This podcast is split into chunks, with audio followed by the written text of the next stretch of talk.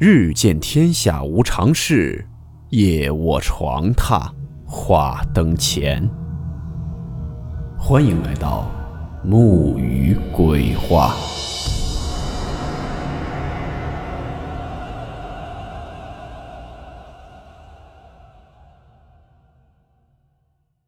今天这个故事名字叫做《土炮驱邪》。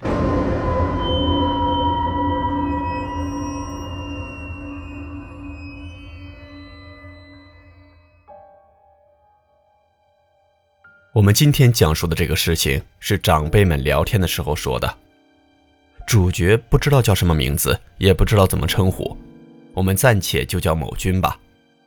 时间大概是文革后的一九八零年的那几年。某军与其他工人阶级一样，在某国营工厂工作，一家人住在单位分配的两层楼的宿舍。这些两层的宿舍楼共有五六栋，一排一排的排列。楼与楼之间是不宽的小巷。宿舍楼是工厂在六十年代建好的，楼梯在一边，另一边是公厕。每层大概有五六户人家，每家面积不大，屋里厨房也得兼做洗澡用。大门朝北开，对着对面住户的南面窗户。大门旁也有一个窗户，晚上有人敲门来访，则可以从门旁窗户看到是谁。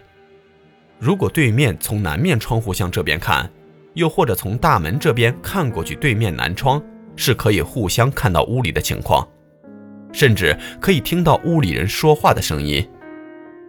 为了保护隐私，每家都会挂窗帘和门帘。有的住户屋里有风扇的话，晚上就直接关上了门。某军夫妻有三个孩子，他们白天上班，孩子们上学。晚上回来，孩子们在客厅读书复习，某军夫妻看书看报。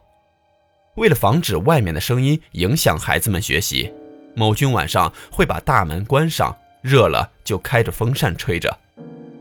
本来日子就这么过着，但不知道什么时候开始，某军家到了晚上，孩子们关门读书的时候，就会有人敲门。敲门声不大，也不急促。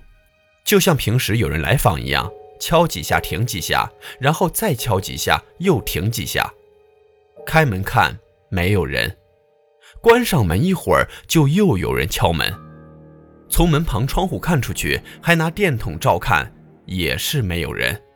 甚至某军拿棍子等在门边，一敲门就猛地一拉门，也没发现有人。某军也出门查看，从厕所找到楼梯下。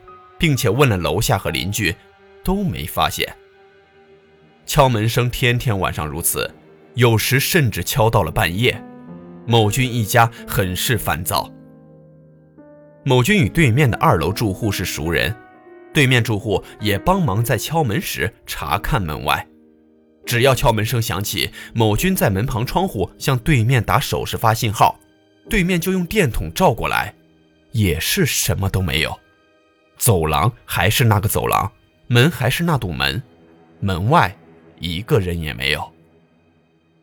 后来就再想了一个办法，某军动员了左右邻居与楼下街坊，让左右邻居看着对面二楼住户发信号，并让楼下街坊随时准备封锁楼梯。只要敲门声响起，某军发信号给对面，对面发信号给这边左右邻居和楼下街坊，然后大家一起出来查看。同时，楼下的街坊也从楼梯上楼来堵截。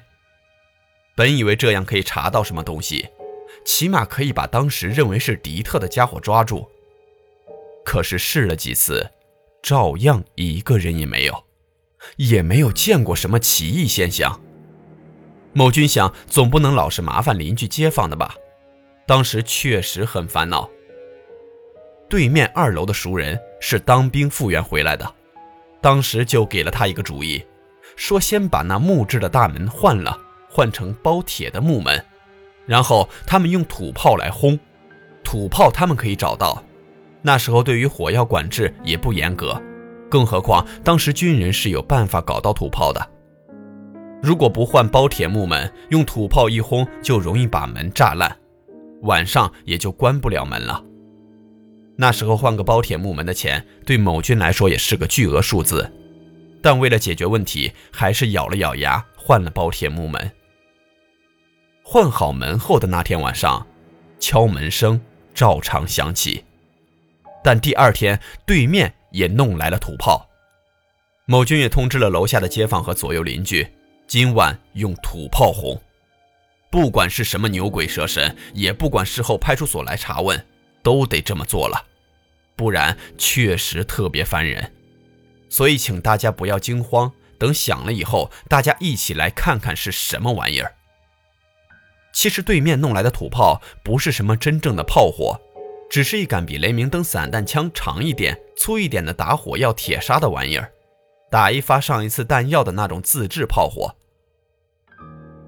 到了晚上，对面早早就架好了土炮。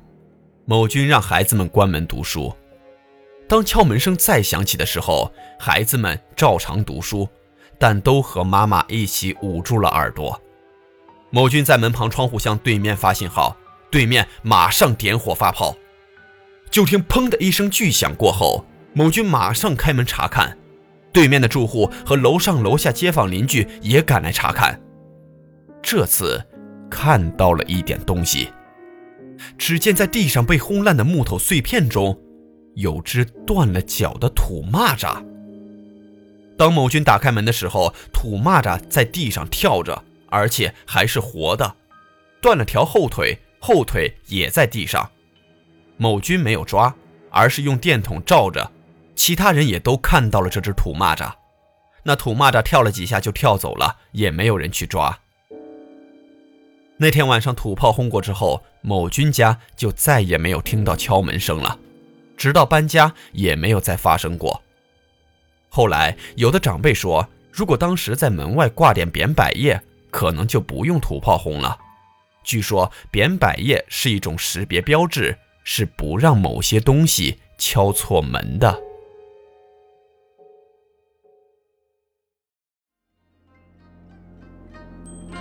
好了。我们今天的故事到此结束，祝你好梦，我们明晚见。